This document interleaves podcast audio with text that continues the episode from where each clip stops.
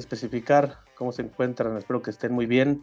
A nombre de Christopher García, editor de Especificar, quien no nos pudo acompañar en esta ocasión, me presento, soy Ángel Martínez, coeditor de Revista Especificar, y hoy, como en cada uno de nuestros programas de la hora de especificar, tenemos a un invitado realmente especial.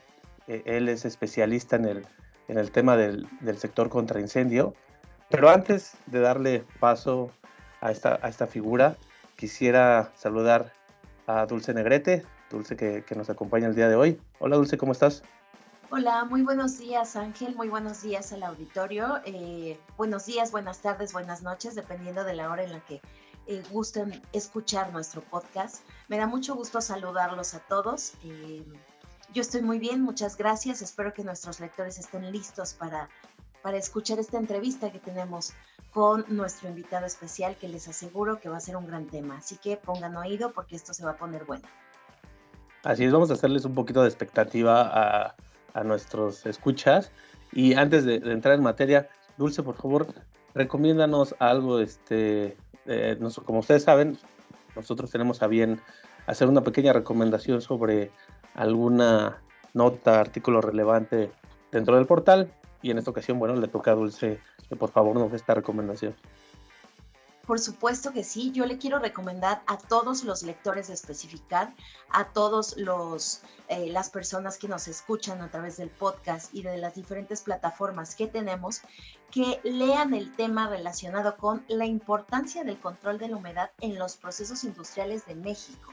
Pero ¿por qué es importante leer este tema? Bueno, porque justamente lo que queremos es destacar por qué la humedad se vuelve un tema fundamental dentro de la industria, dentro de la parte doméstica como de la industria en, nuestro país, eh, ya que muchas veces las instalaciones, sobre todo las industriales, cuando son detectadas con este problema, eh, pueden mejorar o pueden evitar algunos gastos. Entonces, eh, yo los quiero invitar a que le echen un ojo a esta nota que desarrollamos, que es justamente una nota fresca que publicamos apenas el a principios de, a mediados de noviembre, específicamente el 20 de noviembre. Entonces, échenle un ojo, es una nota importante. Como les dije, hablamos de la humedad, de la importancia que tiene mejorar la eficiencia de los procesos de calidad del producto, ahorrar la energía. Es importante también porque evita que haya eh, factores contaminantes que se vayan acumulando dentro de los diferentes resquicios o espacios donde ésta empieza a almacenarse. Entonces, los quiero invitar a que participen con nosotros como leyendo nuestros materiales. Tienes mucha razón, Dulce. Fíjate que haciendo como un poquito de historia, una de, las partes importantes del desarrollo del aire acondicionado tiene que ver precisamente con el control de humedad y cómo eh, se dieron cuenta ¿no? a principios del, del siglo XX, si no me equivoco, cómo afectaban los procesos, en este caso de una papelera, si no mal recuerdo, y, este, y cómo el aire acondicionado tenía mucho que ver y, fue un factor fundamental para el desarrollo industrial y, que se pudieran seguir manteniendo los procesos, sobre todo, bueno, en, temperaturas eh, cálidas, ¿no? El, cualquier proceso industrial es importante, pero para el sector del aire acondicionado, el HVAC, eh, este tener este parámetro, este control, pues sí implica a grandes rasgos tener una mejor producción. Entonces sí, creo que coincido contigo en que van a, llevarse mucha información de esta, de esta nota y que también eh, sobre la humedad y sobre el aire acondicionado, pues también tenemos diversos materiales al respecto. Así es, así que invitamos a todos los lectores de especificar a que una vez más visiten nuestro portal, que ya saben que es www.especificarmac.com.mx y que visiten eh, todas las notas y los reportajes, los artículos que desarrollamos. Eh, y especialmente este que tiene que ver con la humedad, porque además está dividido en diferentes eh, subtemas que no tienen ningún desperdicio. Así que los invitamos nuevamente a que le echen un, a que le echen un ojo o echen un vistazo a esta información.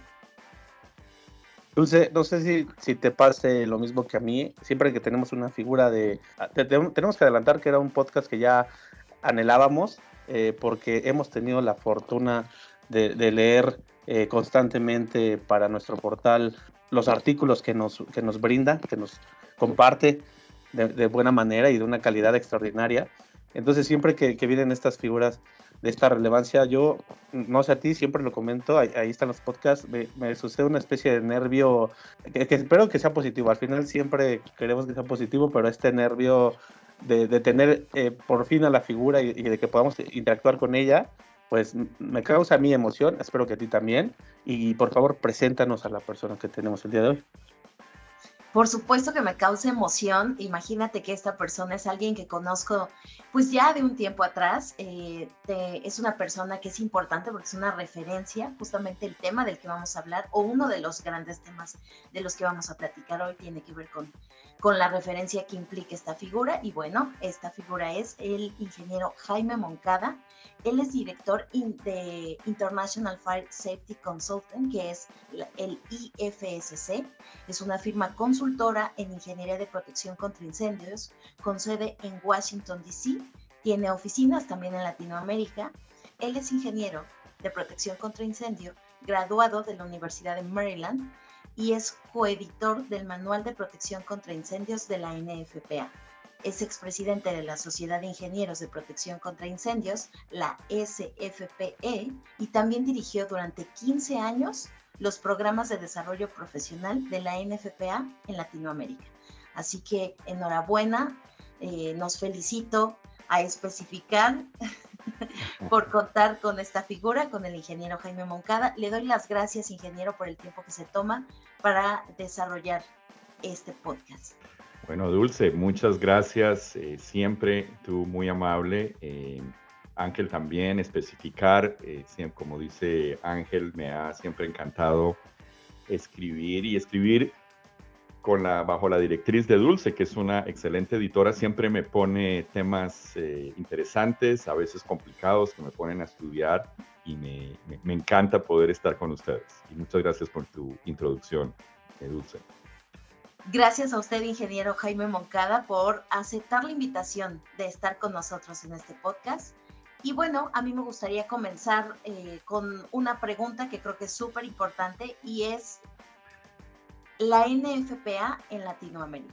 Específicamente, ingeniero Jaime, me gustaría que nos compartiera cómo podemos hablar de la protección contra incendios, reconociendo la labor de su padre, el ingeniero Jaime Moncada, y qué hizo él y cómo se complementa con lo que usted ha desarrollado o ha, traído adelante. Claro, Dulce. Bueno, mil gracias por, por, por reconocer eso. Eh, digamos, sí, porque obviamente pues somos dos personas, padre e hijo con el mismo nombre. Eh, don Jaime Moncada Pérez, mucha gente lo conocía como Don Jaime, era mi señor padre. A mí me conocen los, que nos conocen como, como tú, Dulce, nos me llaman a mí Jaime Andrés, yo soy Jaime Andrés Moncada. Pero los dos hemos estado eh, trabajando durante muchos, muchos años eh, tratando de, pues, avanzar la protección contra incendios. Pero indudablemente el pionero de todo esto fue mi señor padre. Eh, don Jaime tal vez fue la primera persona que tocó las puertas de la NFPA por allá en los años 80 a raíz de esa visita se desarrolló una, una unión eh, a través de una organización latinoamericana que se llama OPSI o OPCI, la Organización Iberoamericana de Protección contra Incendios, que fue la organización que por primera vez tradujo las normas de la NFPA. Mi padre siempre creyó mucho en la capacitación. Los primeros cursos y congresos que se dieron en los años 80 y, 90 fueron organizados con, por OPCI y NFPA. Obviamente en ese momento o en esos momentos yo estaba tomando decisiones acerca de qué hacer en mi vida. Conocí a través de mi padre ingenieros de protección contra incendios.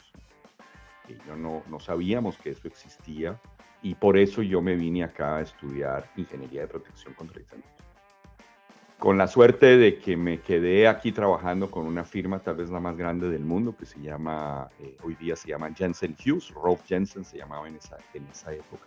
Y tomé muy, digamos, me quedó muy claro esas, ese ímpetu que tenía mi padre de avanzar la protección contra incendios. Y creo que lo dices tú de una manera muy elegante. Yo creo que ha habido unas, nos hemos complementado entre lo que arrancó mi padre y, y, y específicamente ya centrando con la pregunta que haces tú acerca de la NFPA. Obviamente hay que reconocer de que todos nosotros en nuestra industria de la protección contra incendios en Latinoamérica miramos a esta organización, NFPA, una organización global que tal vez hacen los, las normas o los códigos de facto mundiales en protección contra incendios. Entonces todos nosotros hemos gravitado alrededor de, de esta organización. Y ahí sale un, mencionaste tú que durante 15 años eh, tuve la responsabilidad de liderar los, los programas de desarrollo profesional, porque lo que nosotros o lo que yo veía era que teníamos que ser mucho más organizados en traer la manera como el profesional americano o europeo o asiático, donde la NFPA tenía cursos de protección contra incendios, hacerlo en castellano en nuestros países. Entonces ahí nace esa, esa nueva colaboración ya más directamente mía con la NFPA. Y yo creo que a raíz de ese tema y, la, y la, digamos, la principal diferencia entre la labor que hizo mi padre y la mía es que a mí siempre me ha gustado mucho, además de enseñar, escribir. Entonces, eh, revistas como la tuya para mí son muy cerquitas a mi corazón porque a mí me parece que una de las cosas que nosotros no tenemos en Latinoamérica, que sí tenemos cuando hablamos inglés, es tener una gran cantidad de información técnica sobre la protección contra incendios. Eso no ha existido. Entonces yo tal vez una de las cosas que a mí más me gusta y, reitero, más cercas a mi, a mi corazón están es acerca de escribir sobre lo que está pasando en nuestra industria de la protección contra incendios. Entonces, creo que esa parte ha sido muy importante y, finalmente yo creo que el hecho de que, no, después de trabajar durante casi 20 años con Jensen Hughes y aprendiendo cómo es una compañía de ingeniería de protección contra incendios hace este tema, tratar a través de mi compañía hacerlo en Latinoamérica, yo creo que también ha dado un poquito de ejemplo de cómo se debe hacer esta parte de la ingeniería que yo, siempre he, buscado de que sea totalmente independiente al que instala, ¿no? De que no el que instala los sistemas de protección contra incendios, que es un ente muy importante en protección contra incendios porque es el que al final del día se gana el 95% del dinero que hay en la mesa en protección contra incendios. Que haya alguien independiente, sea un ingeniero, un consultor, que pueda asesorar al dueño para que las cosas se hagan correctamente. Entonces yo creo que en esa en esa parte también ha habido un, trabajo importante y obviamente, cerrando el tema de tu pregunta, alrededor o gravitando alrededor de todas estas normas de la NFPA.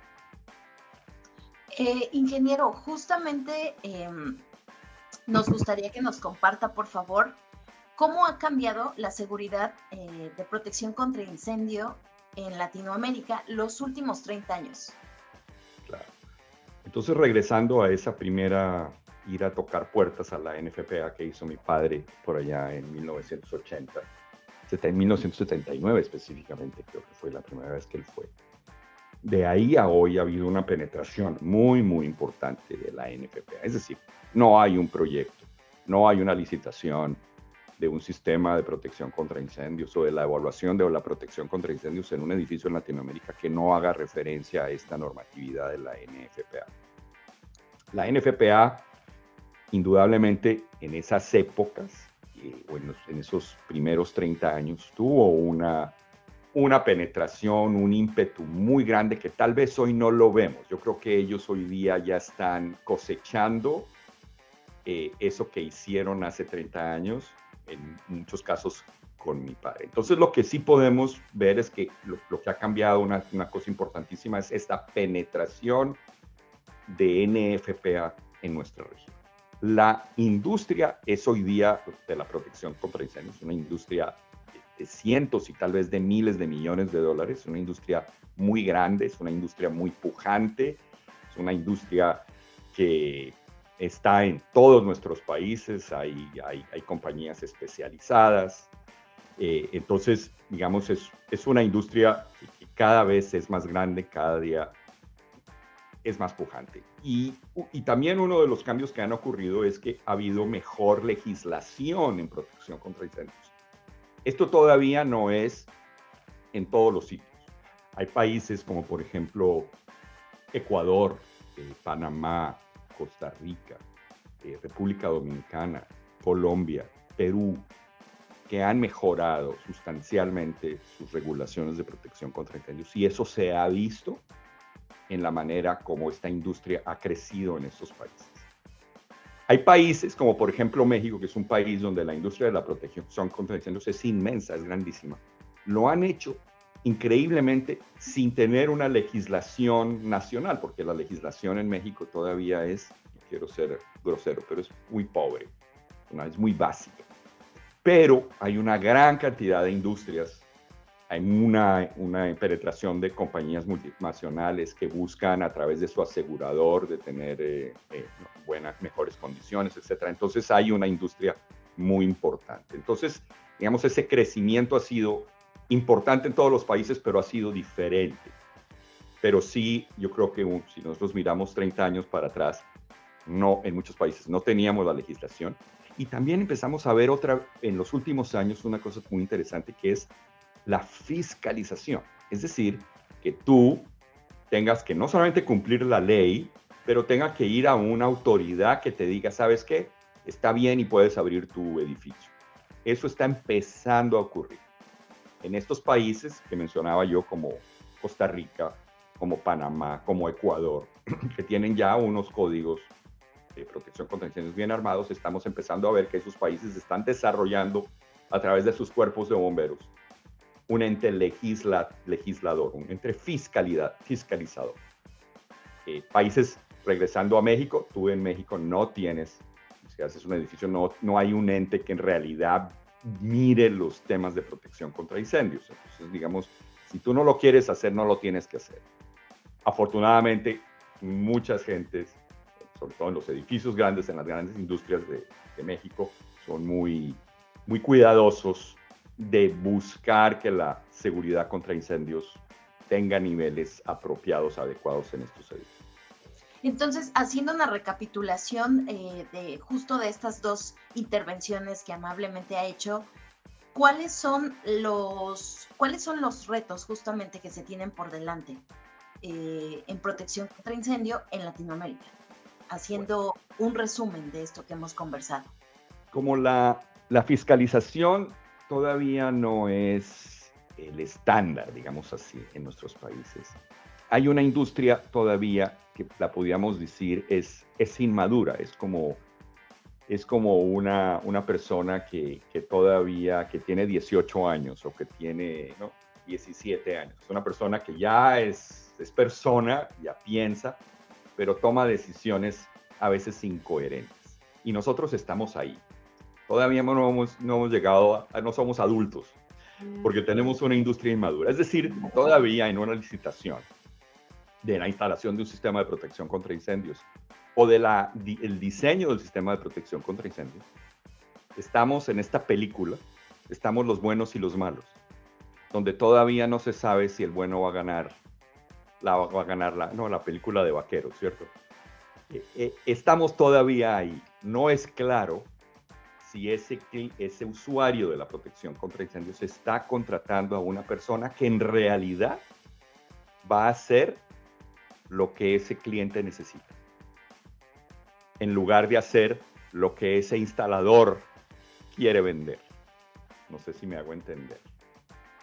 Porque hay, eso es, es algo también muy importante. Yo, yo lo digo cuando trabajo con mis ingenieros. Nosotros tenemos que decirle a nuestro cliente no lo que quiere oír, sino lo que necesita oír.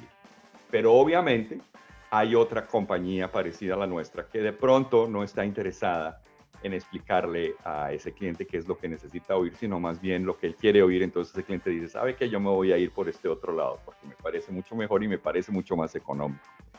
Entonces estamos todavía en esa situación. Yo creo que al final de la película, eh, Dulce, como en las buenas películas de vaqueros, el bueno va a ganar. Los malos se van a ir. Los malos van a perder pero todavía estamos en esa pelea. Es decir, en una licitación hoy día para centrarnos está el bueno y el malo y el pobre cliente está diciendo, uy, ¿a quién le creo? ¿A quién contrato? Entonces, yo creo que eso, eso va a ser ese reto que vamos a tener en los próximos años. Indudablemente vamos a seguir creciendo, vamos a seguir profesionalizarnos, profesionalizarnos. Y yo creo que esa, esa, eso también va a ser un cambio que lo estamos empezando a ver, sobre todo en tu país, donde estamos, hay organizaciones de protección contra incendios que están buscando cómo certificar y profesionalizar al, al, profesional que hace la protección contra incendios. En países más desarrollados, en Europa y en los Estados Unidos, nosotros, yo por ejemplo, tengo que tener una licencia que me la da el Estado como ingeniero de incendios, yo tengo que tomar un examen que demuestro que yo como ingeniero de incendios sé lo que hago. El instalador también aquí en los Estados Unidos tiene que tener una certificación, se llama NICET, donde él tiene que ir y demostrar que él sabe cómo instalar un detector de humo o un rociador automático. Eso va a llegar. Y yo creo que eso también va a ser parte de esos, esos retos que tenemos enfrente, los vamos a, a resolver haciendo nuestras propias certificaciones y nuestros otros requerimientos, porque indudablemente es la única manera como vamos a poder desarrollándonos de esa manera organizada y eficaz. Entonces, finalmente yo creo que el otro gran, eh, digamos, reto que tenemos es que existan más compañías como la que yo represento. Es decir, una, digamos, el, si tú tienes un triángulo o tienes una, cuatro entes importantes en la protección, las cuatro patas de la protección contra incendios que muchas veces las he dicho, son obviamente el cliente, el usuario, el que tiene la necesidad de la protección contra incendios, el instalador, que es el que te puede ayudar a instalar lo que tú, o el integrador, como tú lo quieras llamar. Está la autoridad competente, que puede ser el asegurador o puede ser alguien que fiscalice desde el punto de vista del Estado, y está el consultor, el ingeniero. Yo creo que vamos a ver mucho más al consultor y vamos a ver mucho más al fiscalizador, para que finalmente esta mesa con cuatro patas tenga esas patas tengan suficiente fuerza y, longitud y la mesa esté estable y fuerte. Entonces, ese, ese futuro cercano, creo yo, va a incluir al consultor y al fiscalizador.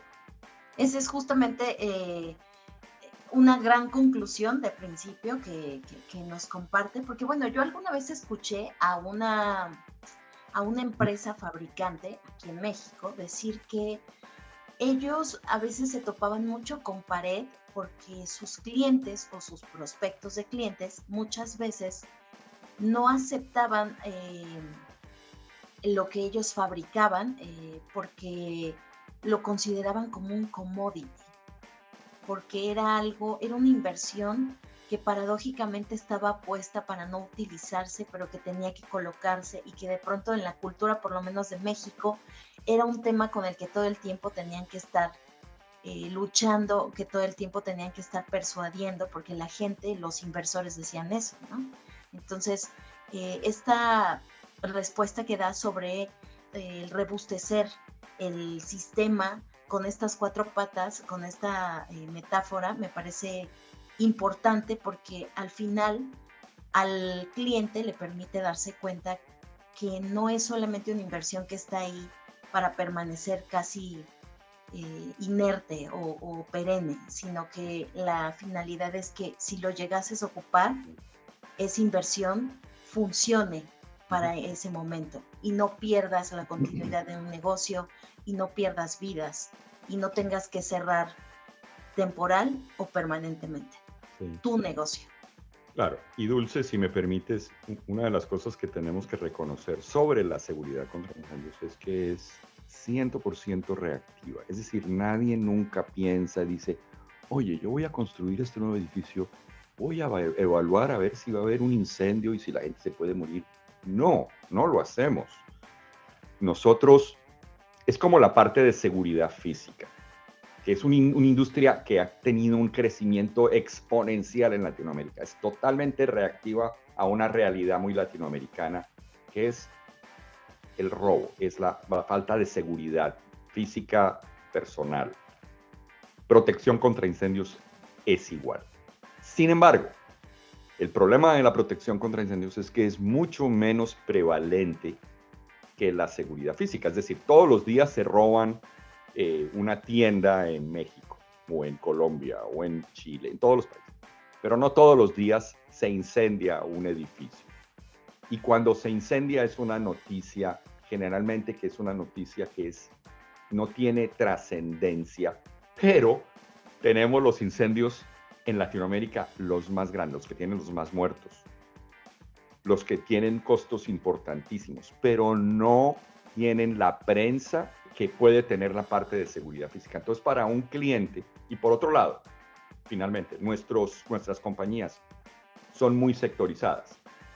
A diferencia de Europa o los Estados Unidos o Asia, donde son multinacionales, compañías inmensas que tienen mil, dos mil, tres mil predios y obviamente ellos van aprendiendo de lo que les ocurre en esos, entonces toman decisiones de, bueno, esto no nos puede pasar porque mira, se nos quemó esta planta de, de papas fritas y fíjate, quedamos sin esto y nos pasó esto, entonces no puede ocurrir, entonces vamos a protegerla. Nosotros no tenemos esa ventaja. Sí, a veces se ve esto como algo innecesario, esto no me ha ocurrido nunca, pero nuestro, el, huequito que nosotros miramos, nuestra visión es muy pequeña para poder tomar esa determinación de que la seguridad contra incendios no es tan importante como debería ser. Ingeniero, yo quiero eh, preguntarle, porque a, partir de esto que acaba de mencionar, parece ser también que hay una falta de información en el sentido de global de lo que implica un sistema de contraincendios, porque hemos tenido nosotros noticias acerca de que realmente la inversión eh, costo-beneficio para un, una obra realmente no es tan elevado como uno pensaría. Digamos que el costo total de la obra ronda el 15% o, o, esa es la información que yo tenía. Si, si no es así, por favor, corríjala. Y también, este, o sea, es decir, el beneficio que uno va a adquirir o va a tener resguardando sus, sus, este, inversiones es este, proporcional, pues digamos, al, al costo que, que, implica, ¿no? Un sistema, pues, específico. Sí, bueno, lo que estás tratando tú de, de, analizar es la, ¿no? hacer una, digamos, una valoración del riesgo de incendios, lo cual es, es, es correcto, pero es muy complicado de hacer, porque nosotros en realidad, para poder hacer valoración, una valoración se llama en inglés el Fire Risk Assessment, el FRA. Tienes que, tienes que tener la parte estadística y nosotros no tenemos estadística. Es decir, yo no sé en Latinoamérica qué tan probable es que se queme un hotel. Oyendo a, un, a una industria, a una refinería, yo no sé qué tan probable es que en una refinería en Latinoamérica falle una tubería. Ese tipo de información se pudiera conseguir en el ah, Mar del Norte o en, eh, en, en, el Medio Oriente. Ese tipo de información existe. Entonces, para nosotros hacer esas valoraciones estadísticas es muy, muy, muy difícil. Yo no la puedo hacer como consultor de ingeniería de protección Sin embargo, lo que sí nos está ocurriendo es que nosotros estamos cada día más construyendo una arquitectura que de cierta manera copia o se asemeja a la arquitectura del primer mundo. Te pongo un ejemplo, los centros comerciales o las grandes tiendas mercantiles o los hoteles son idénticos. Un hotel en la Ciudad de México es idéntico a un hotel en la Ciudad de Los Ángeles. Un centro comercial en eh, Honduras es idéntico a un centro comercial en la Florida. Una bodega de almacenamiento en Cali, Colombia, es igual que una bodega de almacenamiento en San Francisco. Es decir, estamos construyendo, estamos replicando una arquitectura del primer mundo sin nosotros tener esas regulaciones que hacen que esas bodegas, centros comerciales, edificios altos sean seguros. Ahí entra NFPA. Ese es el gran, el gran beneficio que tenemos nosotros al copiar estas legislaciones, porque la construcción que estamos haciendo en los edificios grandes, y ojo, nuestro problema de protección contra incendios está circunscrito a los edificios grandes, no a los edificios chiquitos, no es la residencia, no son los edificios de tres pisos, son estas, estos grandes proyectos, estas grandes industrias que se están construyendo. Ahí donde tenemos este problema. Entonces podemos de una manera muy sencilla copiar, replicar, adaptar esa normativa que se ha escrito para esa arquitectura para nuestra realidad latinoamericana uno de los argumentos que teníamos a nivel legislación era precisamente los métodos constructivos, ¿no? Siempre era como la primera barrera que se ponía para decir, bueno, podemos aceptar este tipo de normativas internacionales y era el primer argumento, o es, sigue, no sé si siga siendo el primer argumento, justo para no adaptarlos, ¿no? Y, y, decir, este, no los vamos a ocupar porque nuestros métodos constructivos son diferentes, pero la realidad es que no, cada vez nos asemejamos más en diferentes áreas, eh, nos, nos, estamos homologando y eso implica pues tener la misma seguridad eh, para estas zonas. A mí, a mí me gustaría preguntarle, ¿cuál es el, como IFCC, cuál es la, la, la, primordial preocupación que tiene actualmente? ¿Cuáles son de aquellas, este, de aquellas tendencias que, que puede notar? La que, la que diga, pues esta no, hay, no, no está totalmente atendida y creo que lleva un rezago importante, si quiere, para México o para Latinoamérica en general.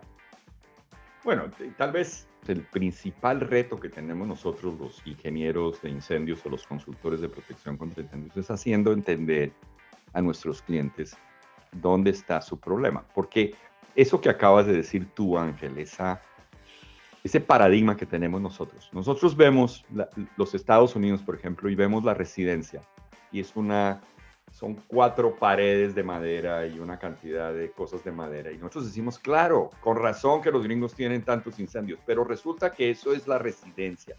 De pronto hay edificios de dos pisos o tres pisos construidos con esa. Pero si tú hablas de un edificio de gran altura, o hablas de una bodega, los ejemplos que te acabo de dar, o hablas del centro comercial, el método constructivo es idéntico. Al contrario, nuestro problema es aún más grave, porque aquí los terminados interiores o la resistencia al fuego de ese edificio está muy bien legislado. Nosotros no. Yo no te puedo decir en un edificio de gran altura en México qué tipo de resistencia al fuego tiene ese edificio o esa pared o esos terminados interior. Fíjate, nosotros los terminados interiores, la mayoría de los que tenemos en nuestros edificios no han sido clasificados, su reacción al fuego no ha sido clasificada en un laboratorio. No tienen los retardantes que hay que ponerles acá en Estados Unidos. Entonces, estamos también teniendo sus edificios con arquitectura parecida, pero estamos metiendo cosas adentro que son mucho más riesgosas que las que tú ves en Europa o en Estados Unidos dentro de la envoltura del edificio. Entonces, ese es un reto para mí, explicarle a mi cliente que sí, yo sé que no ha tenido, tiene 50 supermercados y no ha tenido ningún incendio, pero el día que tenga un incendio, esto es lo que puede ocurrir. Ese es el gran reto.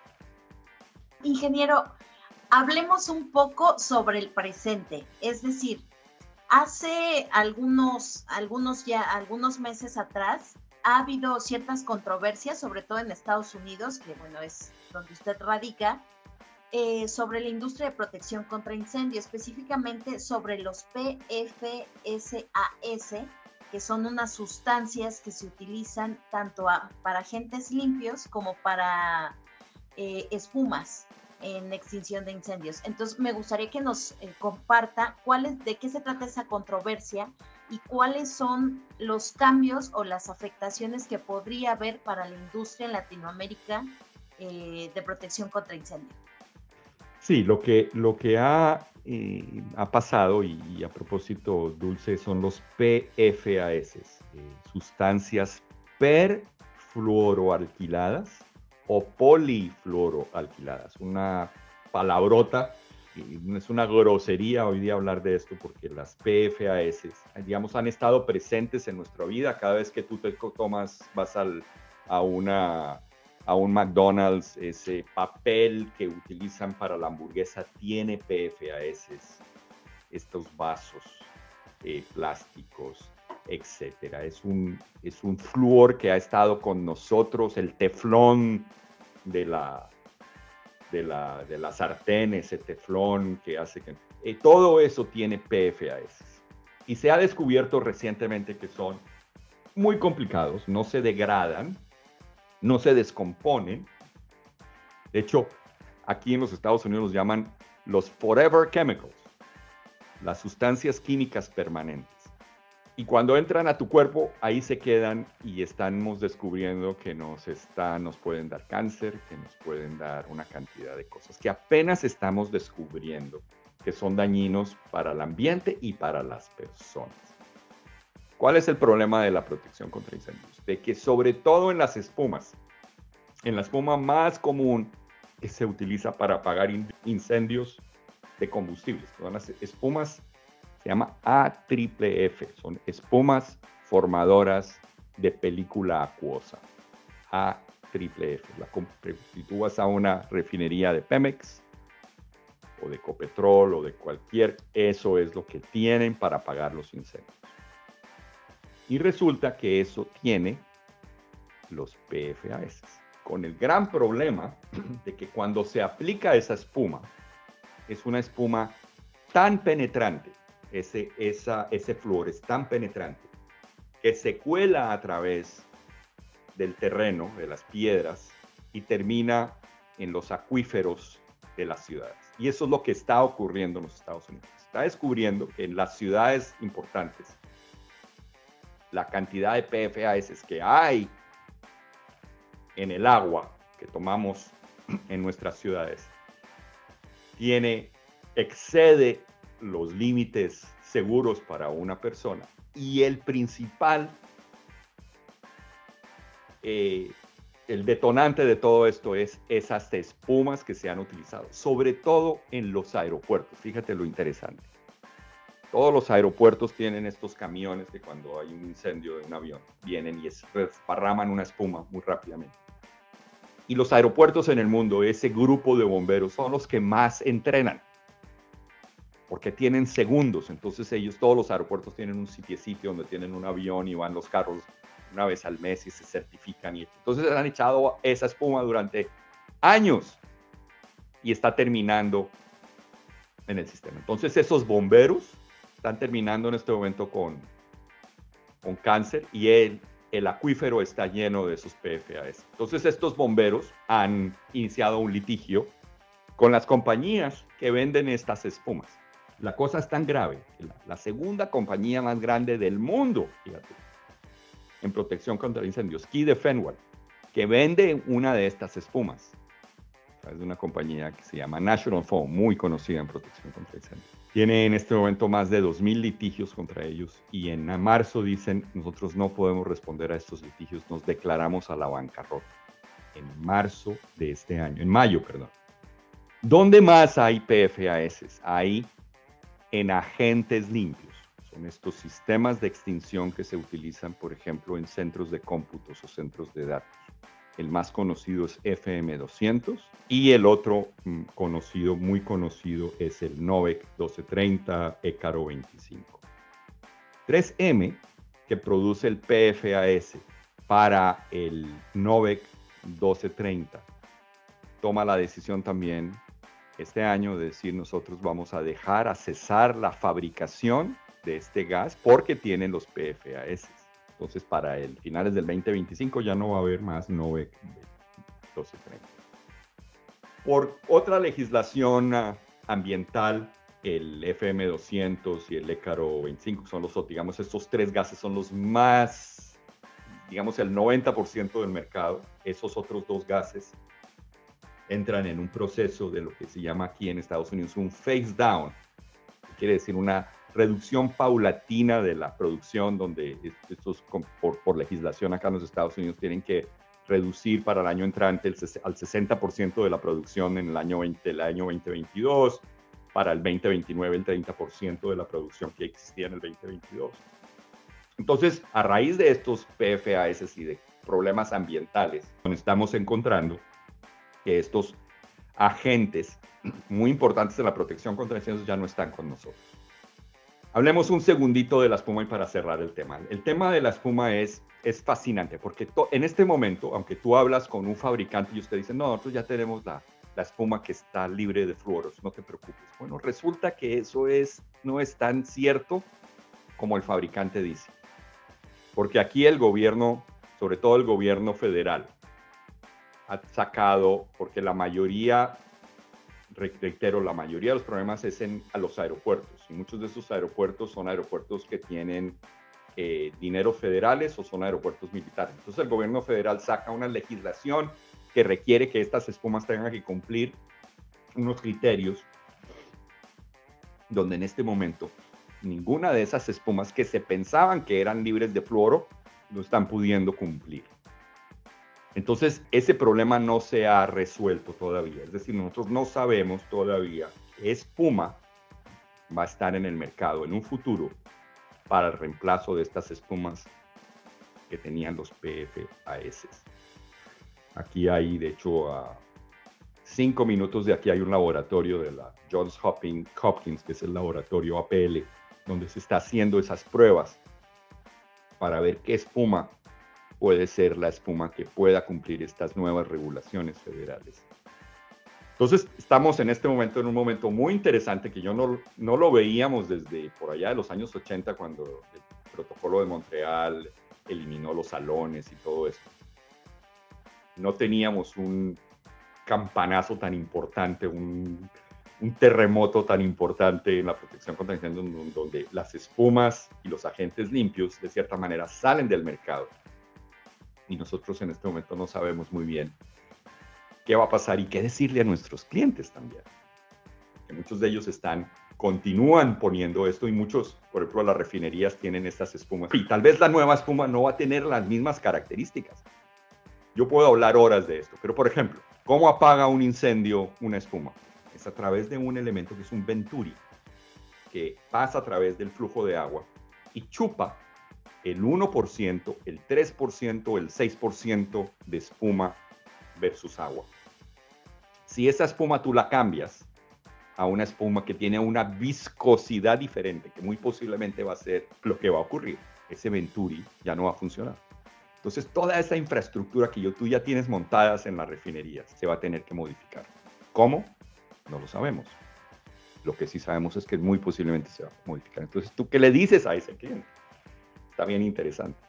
Exacto, esa es, esa es la controversia o esa es la, ese es el dilema actual, ¿no? ¿Qué le dices a tus clientes y cómo vas a adaptar los sistemas que ya existen en función de estas nuevas regulaciones y de estas nuevas tecnologías? Sobre todo porque no es un, para el sector contra incendio lo, afecta, pero es un tema de, orden de diferentes sectores. Eh, hablando de los PFA, eh, este, esta misma sustancia también como bien lo comentó el ingeniero, están diferentes sustancias en diferentes elementos y uno de esos elementos también tiene que ver con el aire acondicionado, ¿no? Entonces, que también es, eh, forma parte de estos sitios críticos como un centro de datos. Entonces, por la parte de los refrigerantes, eh, ellos también tienen su lado la labor justamente de, de intervenir esos PFA, como bien lo ha comentado el ingeniero, y, esto solamente significa la magnitud del problema que tenemos, ¿no? O sea, como bien lo comentó el ingeniero, encontrártelo en un sistema de protección, en, incluso en elementos que ocupas diariamente. Entonces sí es un problema que, que va a dar eh, mucho de qué hablar. Ya incluso hay una película que retrata ese primer momento de, de este, en el que se descubren estas partículas. Y pues el reto está interesante para el sector contra incendio porque sí, precisamente como bien lo comentaron ambos, cómo haces para sustituir todo lo ya instalado, ¿no? Y justo con la misma eficacia. Eso, ese es el problema. Sí, señor, muy bien. He ahí el gran dilema. En fin, seguiremos hablando de este tema posteriormente porque tiene mucha tela de dónde cortar y como bien dicen ambos, pues no sabemos qué va a suceder, ¿no? Correcto. Entonces, bueno, ahora pasando a otro tema, ingeniero Moncada, usted ha escrito anteriormente sobre la resistencia al fuego. Me gustaría que nos comparta, por favor, cómo considera que sea nuestro futuro respecto a este tópico. Muy bien.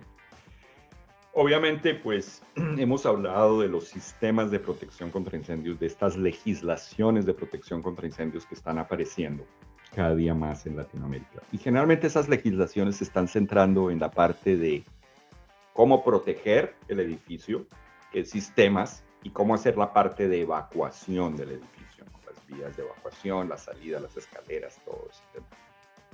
Y habla de una manera muy rápida de que, por ejemplo, la escalera tiene que tener una resistencia al fuego de dos horas, pero no entendemos muy bien eso que quiere decir. Por un lado, porque no tenemos los laboratorios de ensayos únicamente hay en el sur del continente, hay uno en Brasil, uno en Argentina, hay dos en Chile, pero en la mayoría de Latinoamérica no los tenemos. Y no está bien legislar. Y no la entendemos muy bien. No entendemos un edificio de ladrillo, por ejemplo, esa pared de ladrillo, ¿qué resistencia al fuego tiene? Entendemos de que es muy buena, pero no sabemos si es de una hora, de dos horas, de tres horas. Entonces, es un tema que a mí me ha interesado me ha interesado porque yo he estado viendo que hay ciertas compañías de fabricación de paneles, de paredes de tabla roca, etcétera, en Latinoamérica, que quieren vender sus productos internacionalmente que, internacionalmente, que están empezando a mandar estos productos a estos laboratorios de ensayo. Entonces estamos empezando a tener por primera vez una industria latinoamericana que tiene información sobre la resistencia al fuego. Yo creo que eso es un tema interesante para los próximos años para nosotros. Poder legislar la resistencia al fuego y entender la resistencia al fuego de nuestros edificios. Pues ese también es un gran tema que también da para que sigamos platicando según se vaya desarrollando a lo largo del tiempo, porque efectivamente hay, eh, recientemente asistimos a una expo y en esa expo justo notamos que hay diferentes empresas que tienen productos de revestimiento pero sí es cierto, o sea, en México, por ejemplo, se considera que la protección contra incendio, la protección específicamente en construcciones domésticas, eh, es buena justamente porque la mayoría de las casas están construidas con este tipo de material. Sin embargo, no se sabe cuáles son las consecuencias o los daños colaterales de cuando eso se quema, hablando específicamente de, la quema como tal, de la combustibilidad de ese mm. material. Entonces, sí creo que, es un tema que da para, para seguirse analizando y bueno, pues aquí andaremos pendientes de las noticias que aparezcan y nuevamente pues consideraremos su opinión y su experiencia para desarrollar este tema. Y bueno, si Ángel no tiene alguna otra pregunta, a mí me gustaría cerrar con un tema del que ya hemos hablado a lo largo de la conversación, pero que creo que eh, permite concluir hacia dónde vamos en el futuro inmediato y, ¿por qué no?, en los próximos 5 o 10 años. Entonces, en Latinoamérica, nosotros tenemos este problema o batallamos con este tema de la fiscalización o la observancia de las normas y mm. una mejor regulación. Específicamente en México, esto es pues un talón de Aquiles, porque pese a que mm. tenemos un marco normativo robusto, un marco normativo que tiene normas que eh, están basadas en normas internacionales como las ISO, por ejemplo, eh, como bien decía Ángel ah, hace, un, hace un momento, las NFPAs e incluso otro tipo de normas que se trabajan en aseguradoras como FM Global, son consideradas por la industria de protección contra incendio para desarrollar y para proteger edificaciones de reciente creación. Sin embargo, no son retroactivas y tampoco se sabe hacia dónde nos vamos a dirigir con, en, esta materia de, de, regulación. Entonces, yo le quiero pedir, ingeniero, por favor, que nos comparta como su conclusión qué debemos hacer como sociedades, qué debemos hacer como industrias, como eh, parte de, un gran espacio o de un gran territorio donde se habla español, donde se habla portugués, donde tenemos eh, esta convergencia del desarrollo de nuestro idioma y por culturalmente tenemos o somos parecidos, eh, cómo vamos a desarrollar o cómo vamos a incentivar que la reglamentación y la fiscalización sean actuales y sean expeditas? Muy bueno, buenísima pregunta, eh, Dulce. Porque al final del día las legislaciones tienen que ser coherentes. Es decir, nosotros hasta el momento hemos mirado a la NFPA, pero no hemos mirado tal vez con visión de túnel en el sentido de que, como decía yo anteriormente, estamos mirando a los sistemas de protección contra incendios y un poquito a la evacuación. Pero, por ejemplo, no estamos mirando la resistencia al fuego. Y la razón se puede entender. ¿Por qué? Porque NFPA no tiene la respuesta al tema. NFPA tiene una norma que se llama la NFPA 5000, que es una norma que está ahí, pero no ha sido adoptada en ninguna parte del mundo. Mientras que en los Estados Unidos, el código constructivo es el, se llama el International Building Code, el IBC, el Código Internacional de la Construcción. Y es un código que hoy día a nivel de las Américas se utiliza en todos aquellos países que hablan inglés, entonces en Jamaica, en Belice, en Surinam, en todas las islas del Caribe. Todos esos códigos constructivos son el IBC. Colombia está empezando a modificar su código de incendios basado no en NFPA exactamente, sino en el IBC. Honduras lo está haciendo también así. Entonces creo yo que una, nosotros tenemos que, obviamente, NFPA es muy importante, pero tenemos que quitarnos ese paradigma de que no solamente tenemos que mirar a NFPA, sino tenemos que mirar al IBC.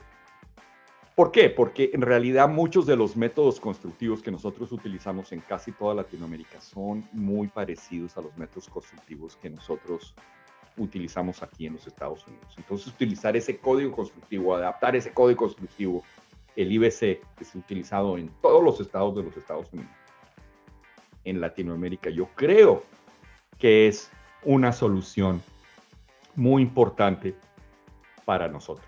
Y obviamente, una vez tengamos ese código constructivo, lo que dices tú es totalmente cierto de que el siguiente talón de Aquiles que tenemos es la fiscalización. Tenemos que tener una autoridad competente que sepa lo que está haciendo.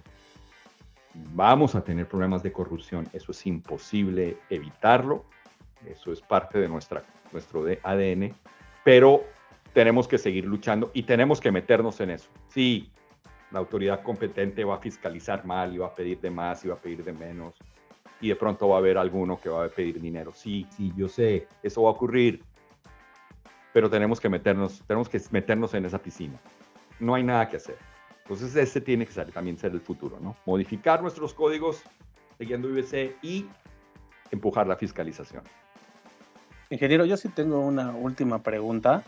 A mí me, me gustaría preguntarle, eh, supongo que haber tenido el ejemplo de su padre fue enorme.